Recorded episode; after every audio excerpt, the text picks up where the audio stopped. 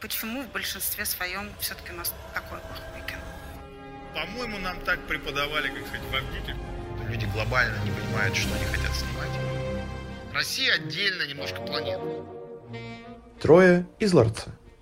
Всем привет, меня зовут Варя, я ведущая подкаста «Трое из ларца. от четвертой стены».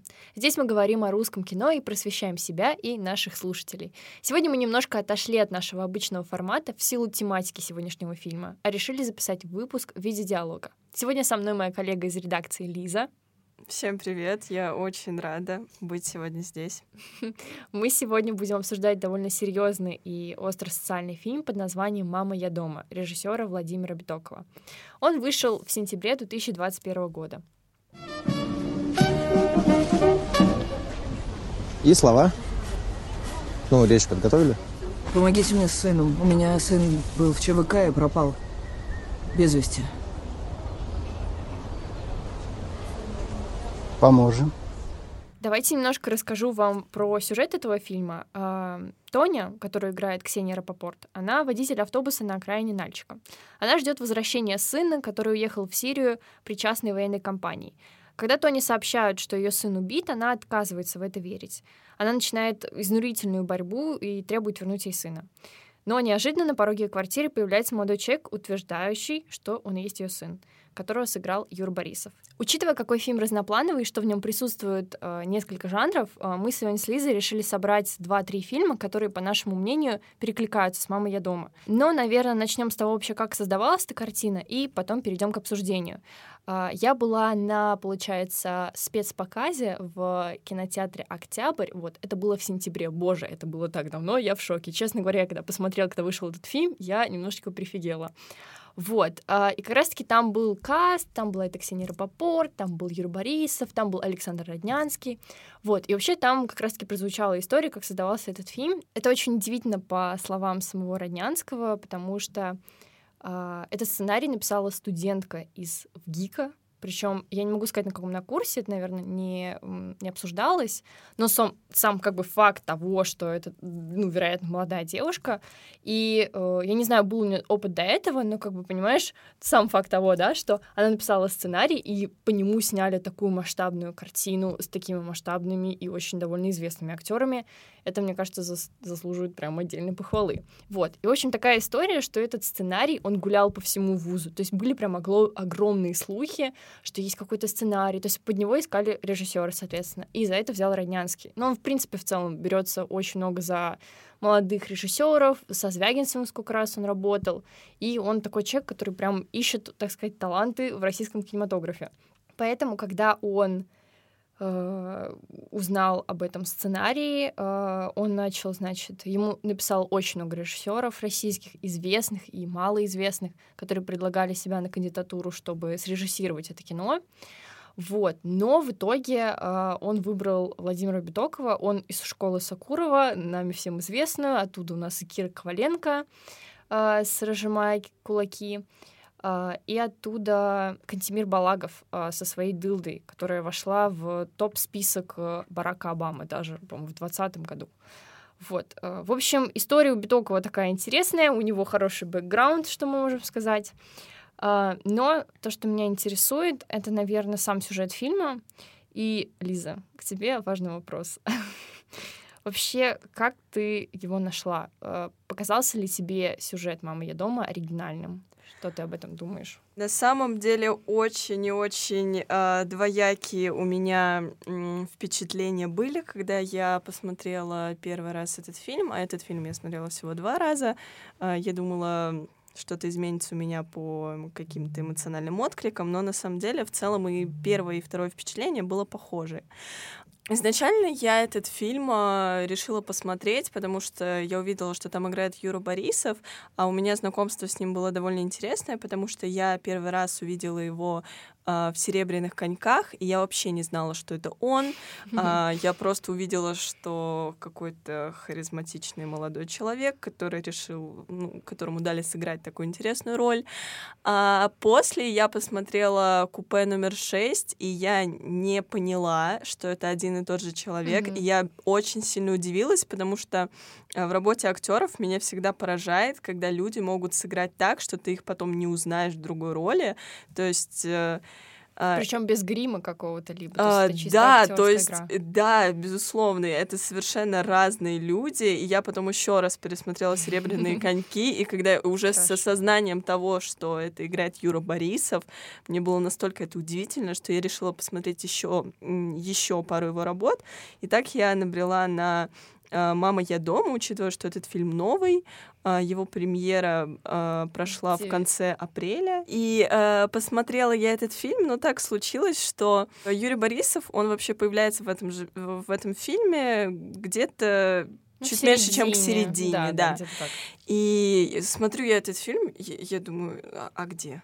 А вот где? а сейчас, а сейчас будет. А, а вот я же ради него смотрю, а его нет и нет. И по итогу так получилось, что для меня фильм разделился на до появления Юры Борисова и после. И часть, которая была до, мне понравилась намного больше, чем часть, которая была после. Из-за чего? Вообще, этот фильм ну, можно отнести к драме. Uh-huh. А, уже, ну, неважно, какая социальная, семейная, но это, безусловно, драма. И я очень сильно люблю этот жанр из-за того, что он показывает, насколько э, ужасные могут быть реальные события. И ты смотришь mm-hmm. фильм, и ты думаешь, ого, а такое действительно бывает в жизни. Ты проецируешь это на себя, проецируешь это на реальность, и тебе становится страшно просто от осознания того, что такие события могут произойти. А, и когда ты замечаешь в фильме малейшее проявление какой-то а, нереалистичности, меня это всегда очень сильно, очень сильно отталкивает. И этот фильм мне понравился по эмоциональной составляющей, но, во-первых, мне не очень, я не очень люблю фильмы, которые давят на жалость, особенно драматические фильмы, mm-hmm. а, которые пытаются вывести на эмоциях, не столько на описании ужасных событий, сколько на эмоциях. Здесь а, затрагивается очень а, актуальная, очень яркая и очень болезненная тема для многих людей — это взаимоотношения э, родителей и детей. А здесь, в частности, это взаимоотношения матери и сына, ну и также там есть и сюжетная линия взаимоотношений матери и дочери. Mm-hmm. И учитывая, э, какой характер этих взаимоотношений, как они были выстроены, ну, сразу видно, что зрители пытались вывести на эмоции. Это неплохо, это, безусловная составляющая фильма, но меня даже не это оттолкнуло. Меня оттолкнула в целом э, фигура Юры Борисова, потому что я вообще не поняла. Вот ты поняла вообще, кто он был? Отличный вопрос. Я хотела как раз-таки сказать, что я, допустим, у меня совсем были другие эмоции, потому что мне казалось, что это фильм, наоборот, не давит на жалость, а как будто, знаешь, такой, как сдерживающий фактор. То есть он говорит, типа, нет, нельзя плакать, потому что я, наверное, этот ответ нашла в характере э, Тони, потому что она такая сама по себе очень грубая, она м, требует, безусловно, справедливости, но, в принципе, ее характер ты посмотришь, и мне кажется, если бы фильм давил на жалость, я бы видела какую-нибудь плаксивую женщину, которая бы забилась в углу и говорила, боже, где мой сын, где мой сын, и что-то такое. Привет, мамуль.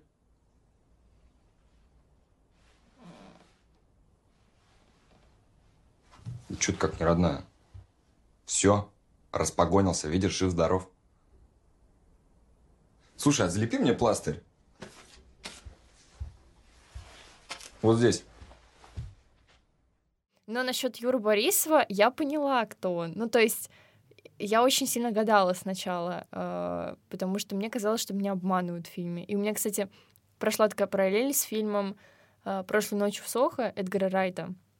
Там такая история, что, типа, э, главная героиня, она попадает э, в в 60-е, если не ошибаюсь, 70-е, в общем, с помощью сна. В общем, она типа засыпает и просыпается с другой девушкой.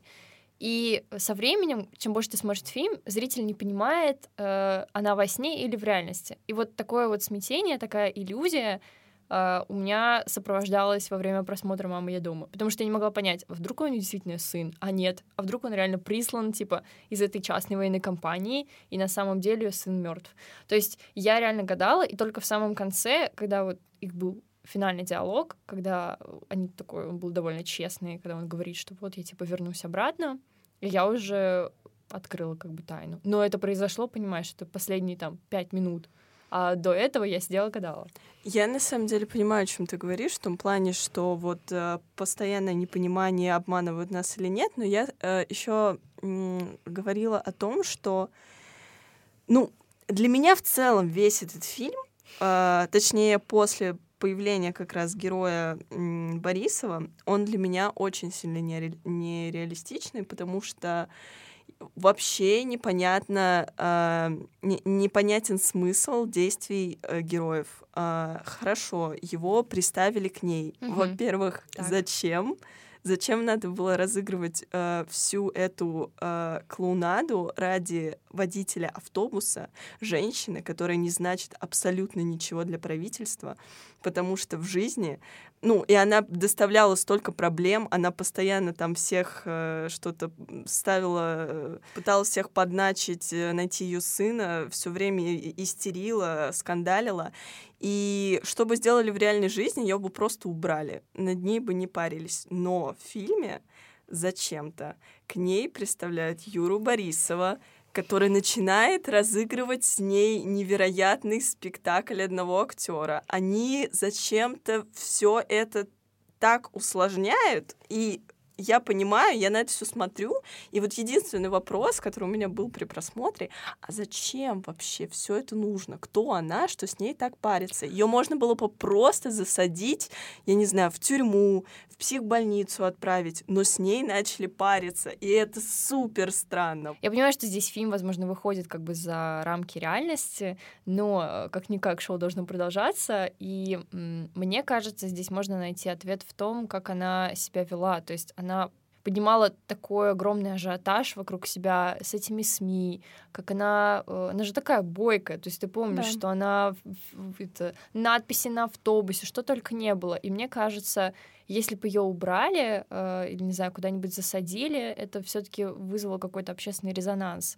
И, может быть, э, было действительно правильным куда-нибудь, кого- короче, отправить ей вот этого Борисова, потому что, если ты помнишь, после того, как его отправили к ней, э, сразу после этого вышел репортаж, типа, на новостях, э, типа, что вот сын к ней вернулся, все хорошо. И там дальше была такая небольшая склейка, типа, изменений людей. Да, это ее сын, он вернулся, все, типа, все ок. Вот. И мне кажется, это было сделано чисто вот для каких-то информационных каналов, по типу того, что все, все хорошо, не парьтесь. Вот вы помните эту женщину, которая орала, кричала, что у нее забрали сына, с ней все хорошо. Вот. Возможно, в этом ответ. Ну, э, да, я понимаю, ну, безусловно, что это все было сделано для фильма, то есть это же не документалка, Ну, это конечно. написанный сценарий, причем, как мы узнали, с довольно интересным, интересной историей. Я хотела еще, кстати, к этому добавить, что это очень здорово, что решили взять работу молодой студентки, Да. потому что проблема а, работы в сфере киноиндустрии, да и в целом в творческих профессиях, а основная проблема в том, э, что ты не можешь никуда пробиться, если ты никто. Да. А, Теперь вы знаете такую историю. и на самом деле, да, то есть а, это и меня всегда поражают такие истории. А, Например, э, когда режиссер фильма «Неадекватные люди» нашел главную актрису, А, да. просто которая шла по улице, он Да, увидел да. ее и предложил сняться в его работе. Таких много историй. Кстати, вот ты знаешь такого актера Глеб Калюжный, очень сейчас популярный мальчик. Он снимается там «Вампиры средней полосы», А Ой, кого он там «Трудные играл? подростки», В «Вампирах» кого он играл? э, какого-то сына. Сын этой семьи. Да, Вот, поняла, Его поняла. же нашли, он снялся в фильме 14+, который потом поехал на всякие фестивали. Его нашел режиссер через ВКонтакте. То есть это был какой-то какой-то 14-13 год, и он просто увидел аватарку. Ну, то есть это, это, это потрясающий пример. Мне, меня безумно радуют э, такие истории, когда доверяют э, молодым специалистам и решают с ними сделать что-то люди, которые уже добились э, каких-то высот в этой профессии. Э, это действительно здорово. Но возвращаясь э, к тому, что мы с тобой обсуждали, в общем, я понимаю, что это все было сделано для фильма. Мгм. Меня просто на протяжении всего просмотра было ощущение, что меня обманывают, а я не могу в это Да. поверить. Я не могу в это поверить, Было из-за этого я не могу до конца начать сочувствовать этим героям и проникнуться все ситуации, которые до меня пытаются донести. И вот из-за этого, то есть это, это не такая реакция, которая у меня обычно бывает от драм. Мгм. Когда драмы реалистичные, когда они описывают жизнь настолько, что я потом обхватываю себя руками и думаю, насколько страшна эта жизнь, насколько ужасно наше существование, вот это, это действительно эмоция. А тут я не могла понять, честны ли со мной до конца настолько, чтобы я им вот им поверила. Вот и из-за этого у меня был такой резонанс. Ну, слушай, у меня на самом деле очень перекликался фильм с а, голливудским фильмом «Подмена», и фильм «Подмена», э, который снял Клинт Иствуд, это Клинт Иствуд, это, по-моему, 2008 год, там, допустим, эта история э, основана на реальных событиях, что, типа, женщина потеряла сына, э, ей реально как бы вернули другого, ну, то есть просто похожего внешне. Вот. И я, когда смотрела «Мама, я дома», я вспоминала об этой истории и поняла, что если те события реальные, то почему не могут быть, допустим, ну, если мы так представим, почему не могут быть события в фильме. Вот. Но насчет вот твоего ощущения, что типа тебе что-то не договаривают, и что как бы ты не могла м, посочувствовать героям. У меня, кстати, то же самое было, но, наверное, я, когда смотрела этот фильм, у меня не было такой установки в голове, типа, я хочу здесь там поплакать, или я хочу здесь кого-то пожалеть. Я, наверное, была настолько поражена вот этим миксом из жанров, и насколько это разнопланово, и меня очень поразила также техническая составляющая этой картины, особенно там сцена с этим горящим автобусом. Я вообще как-то в, в ступор, честно говоря, впала. Вот. И все эти, в общем, факторы в совокупности как-то мне э, дали больше углубиться в сюжет, наверное, чем в какие-то отношения героев. То есть, может быть, может быть, это, кстати, связано с тем, что я из-за того, что слишком много думала, обманывают меня или нет, а сын он ее или нет, я вообще забылась о том, что это вообще драма, кстати, по жанру. Возможно, Возможно, это, кстати, может быть, был ход режиссера, а мы и не знаем. Может быть, он специально нас запутал. Возможно. Но э, на самом деле, как детектив, этот фильм мне зашел. То есть, если, если рассматривать этот фильм как э, ну, жанрово, мне он понравился как детектив, то есть мне практически до самого конца было довольно интересно это смотреть. На самом деле это для меня редкость, потому что ну, я противный зритель. Меня, меня, меня захватить э, так, чтобы удержать до самого конца, и чтобы я прям... Я, я вот тот зритель, который пытаюсь, э, пытаюсь угадать, кто же убийца. А, да, дворецкий. Да, примерно так. Я, я шикарно смотрела «10 негритят» вообще. А, понимаю. Да, это, это отдельная история. Но а, меня, меня сложно захватить так, чтобы удержать до самого конца. А здесь, на самом деле, а, прямо до финальной сцены я сидела и думала, а, а, а- а- а какой исход? А что вообще, а что вообще происходит тут? И было очень интересно, на самом деле. Слушай, а у тебя не было такого ощущения? Потому что я когда смотрела фильм, у меня были такие эм, ассоциации с чем-то голливудским, с какой-то голливудской картиной. По крайней мере, хотя бы там с детективной составляющей. У тебя не было таких мыслей? У меня прям, прям перекликалось так. Хорошо.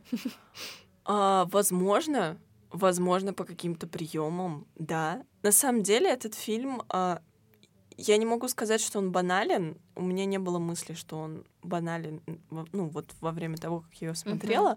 Но понятно, там есть какие-то клише, о которых я думаю, мы с тобой еще поговорим.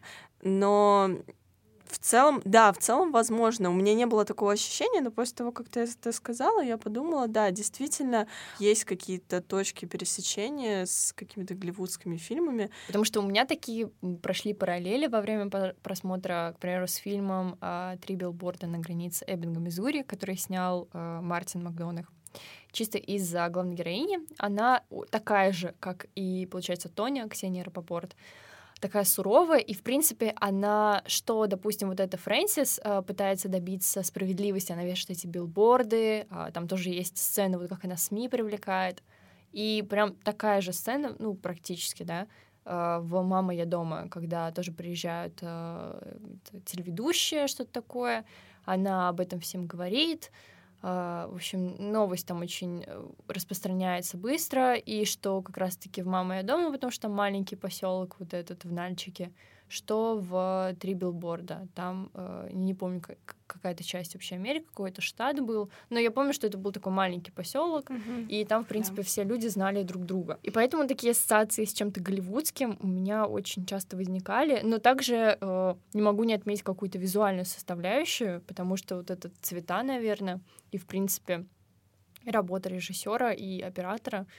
как-то как все-таки наводила меня на мысли, что, ну вот, не, не на сто процентов это какой-то чисто российский фильм. Ну вот, не могу сказать. На самом деле, очень а, классная аналогия, которую ты провела с а, билбордами, потому что это один из моих любимых фильмов. Я его просто обожаю. Я, Я как его знала. Я, я его смотрела ровно один раз, потому что я поняла, что второй раз я не смогу его смотреть. Но у меня эмоций э, было просто, наверное, на всю оставшуюся жизнь.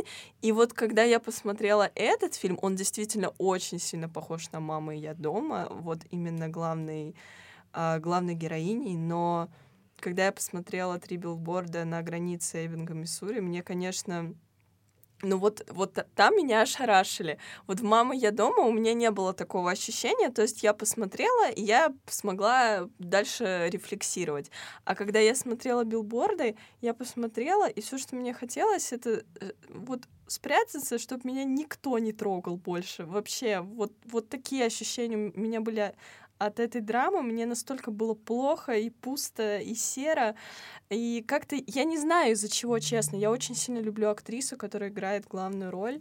И мне очень сильно понравилась история, очень сильно визуально понравилось, как э, решили воплотить идею режиссера. Это было очень круто. Но кроме аналогий сюжетных, вот по эмоциональной составляющей я не могу а, как-то провести, ну, провести параллель, хотя насчет того, что ты сказала, что этот фильм тебе не кажется до конца российским, я могу с этим согласиться. То есть, мне кажется, в каждом, ну, наверное, не в каждом, но в очень многих э, российских фильмах, особенно сейчас, можно найти какие-то отблески и э, зарубежных, э, зарубежных произведений. Но этот фильм конкретно мне показался очень сильно российским. Точнее, не российским, а ну, Я, русским. я послышала расистским, и я, у меня мысль такая, я тот фильм вообще смотрела, если вы объясните мне. А, вот этот фильм мне показался очень, ну вот прям нашим. Я не знаю, у него была атмосфера, я смотрела, и я думала, ну вот, во- вот это наша действительность, да. Она, на самом деле, атмосфера очень классно была передана, и с помощью описанного быта, Тони, и взаимоотношений в семье, понятно, что проблемы в семье есть и в России, и в других странах, но почему-то, когда я это смотрела, мне казалось это каким-то ну, не родным, но как Да. будто Ну, знакомым. Там интерьер, все вот эта квартирка. В общем, мне, мне, мне понравилось, как э, была передана атмосфера. Вот на этом я прямо, на это я обратила внимание. Это э, вот как русский фильм «Мама, я дома» мне зашел. Отлично.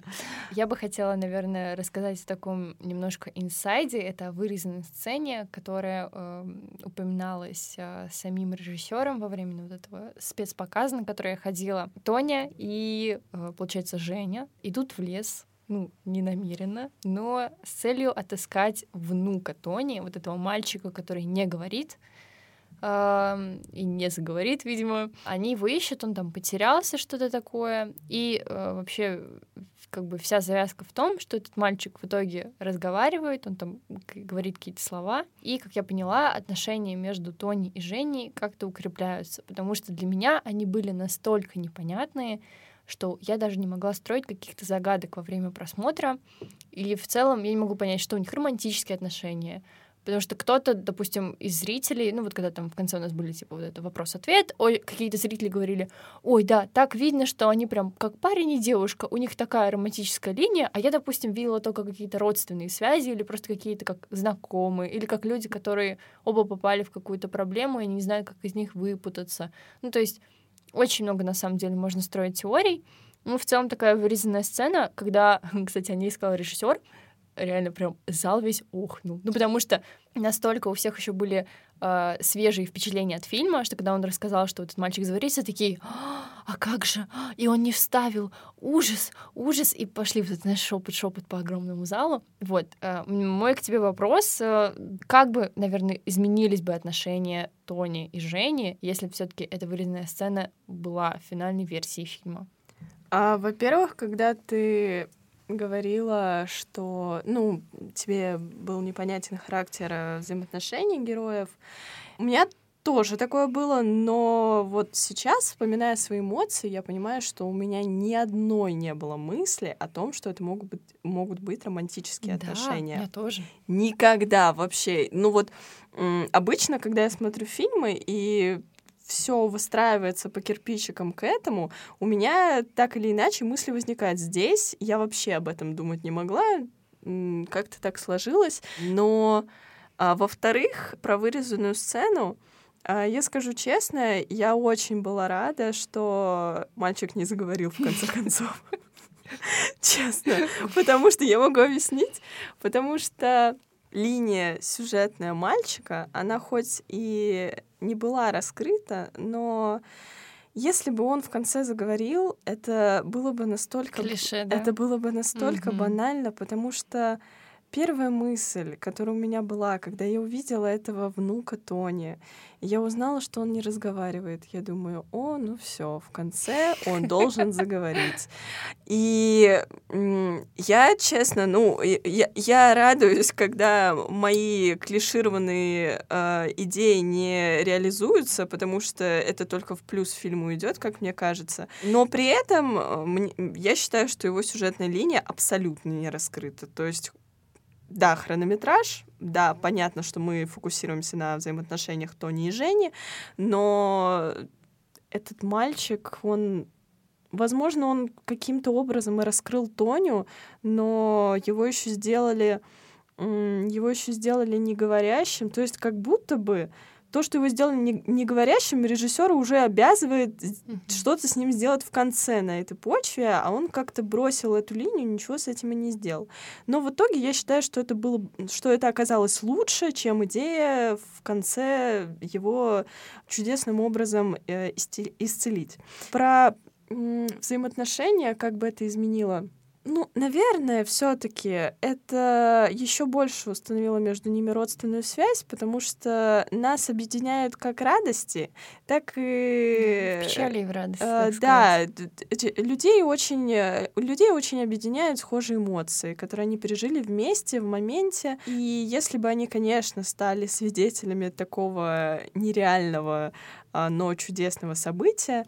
Понятно, что это бы их очень сильно связала, и такое чудо, оно стало бы для них каким-то символом. Но я считаю, что их отношения могли быть вывезены только на ну вот на двух людях, на Тони и на Жене, без посторонних. Мне не хотелось видеть посторонних ни, ни дочь, ни внука, мне не хотелось видеть э, никого, кроме этих двух людей, и наблюдать чисто за тем, как они выясняют, кто они вообще друг другу. Это было действительно интересно. Кстати, такой вопрос. Э, ты испытывала вот какую-то жалость, допустим, к дочери Тони? То есть там же Конечно. сцены, что когда она ее там будем говорить, абьюзила, вот это современное слово. У тебя были какие-то эмоции во время этого? Ну, то есть ты смотрела такая, какой ужас, что за ужасный, типа, главный персонаж, нет ни, типа, ни совести, ничего, ни, гум, ни гуманистическая она никакая. Конечно, я, конечно, я испытывала эмоции на этот счет, потому что для меня в целом э, семейная тема, особенно взаимоотношения отца и дочери, матери и дочери, дочери... э, Дочери и д- дочери, матери и матери. Да, в общем, взаимоотношения родителей и детей на самом деле для меня очень триггерная тема. Мгм. Я всегда очень э, остро на нее реагирую, хоть я и не люблю показывать это во время просмотра, м- меня на самом деле очень сильно колбасит. А, но и- и вот как ты сказала, у меня, конечно, не было такого разделения на черное и белое, потому что драмы обычно устроены так, что тебе жалко всех. И ты понимаешь, что в этом фильме нет виноватых, что все, все по-своему неправы, все по-своему правы, и все хочется пожалеть. И, конечно, взаимоотношения Тони и дочери, они также не раскрыты. То есть режиссер просто продвигал линию Тони и Жени, но во взаимоотношениях с дочерью, конечно, главная героиня раскрылась не тем образом, который мне бы хотелось в ней видеть. Но, конечно, в этой ситуации виноваты оба, понятно. Мгм. В целом, это не была такая однобокая ситуация, когда бы я подумала, вот какая главная героиня ужасная, не может э, выстроить нормальные отношения со своей дочерью. Но да, меня это, меня это задевало, особенно вот в моменты, еще там и неговорящий внук наложился. В общем, Блин, как он мог. Кстати, общем, я хотела сказать, вот, к примеру, про юмор. А, Мне, честно, показался фильм местами смешной. Ну вот, правда. Я не знаю, помнишь ли такие моменты, но, допустим, там очень часто были такие шутки, особенно с подружкой Тони. Не знаю, как ее зовут, если не общее имя, начнем с этого. Но там были очень смешные сцены, потому что это, кстати, опять вернемся к параллели с э, три билборда, где она такая, помнишь, была такая жесткая, могла Да. там просверлить кому-то ноготь, а потом она шутила. Ну, в общем, эта Тоня, она была прям с юмором. Я это очень сильно запомнила. Я помню, что зал смеялся. И вот я говорю, вот это вот, знаешь, наложение, но в хорошем смысле наложение этих всех жанров, оно почему-то очень сыграло на руку. Толь, ну что, завтра поедем помидоры собирать. Я договорилась с хозяином. Помидор море. Заработаем. Аня, иди ты в жопу с своими помидорами, пусти. Нормально. Благодарность мне прилетела. Если бы, наверное, я кому-нибудь левому человеку сказала, который бы не смотрел «Мама, я дома», что типа, слушай, фильм такой серьезный, это острая социальная картина, там вообще э, он умирает или не умирает, тяжелый фильм, а потом бы я сказала, но он такой смешной, мне бы сказали, что за бред, ты вообще посмотрела. Но на самом деле в совокупности это действительно, на мой взгляд, очень гармонично сочетается. На самом деле, вот ты сейчас сказала про юмор, я думала об этом, и я помню, что я оценила юмор в этом фильме. Я помню, что он мне Вау. понравился. Нет, я помню, что мне понравился он, что я действительно смеялась. Но я не помню ни одной шутки оттуда, абсолютно. Но просто вот закрепилась, э, закрепилась у меня эмоция, что там были моменты действительно крутые. Да, кстати, здесь вернемся. Кто не слушал наш первый выпуск э, купе номер 6, очень советую его сначала послушать, потому что я тут хотела сказать про купе номер 6, что там тоже есть очень классный юмор, причем фильм довольно такой, ну, я бы называла его, да, наверное, драмой. Он такой э, медитативный, он, наверное, не такой тяжелый, как мама я дома, там нет таких как бы серьезных тем. Мне кажется, это, кстати, одно из отличий, может быть, русского кинематографа, что у нас такой на самом деле если мы не говорим про этот э, юмор, который, знаешь, на кинотеатр, ну, который крутят в кинотеатрах, такой туалетный, тупой, Мгм. пошлый. Если мы говорим чисто про такой российский приятный юмор, как, допустим, в том же «Купе номер 6» или в фильме «Глубже» Михаила Сигала, вообще шикарный юмор. Кто не смотрел? Согласна. Кто не смотрел, умоляю вас посмотреть этот фильм. Вот, вы закачаетесь, посмеетесь просто от души. Я бы вообще охарактеризовала российский кинематограф, э, ну, именно вот сейчас, если взять какие-то последние фильмы, выходящие 10 там штук, то, безусловно, черта, которая бы входила в него, это юмор. На самом деле, да, я, я, я на все сто процентов с тобой согласна. И я тоже считаю, что а, юмор уместен везде, в любом жанре. Это очень располагает к себе. То есть, когда я смотрю фильм, и я замечаю, что он заставляет меня смеяться, а я в целом, я не такой эмоциональный человек, то есть меня довольно сложно вывести на, на реальные эмоции, чтобы я начала плакать или я начала смеяться, это на самом деле надо постараться. И когда э, я понимаю, что фильм настолько круто продуман, что он вывел меня на такие эмоции, я это прямо оцениваю, закрепляю, что вот а это было мощно. Ну да, можно как бы не помнить досконально шуток, допустим, из той же «Мамы я дома», но просто я тоже, я тоже их же не помню, я тебе не перечислю эти шутки, ты что?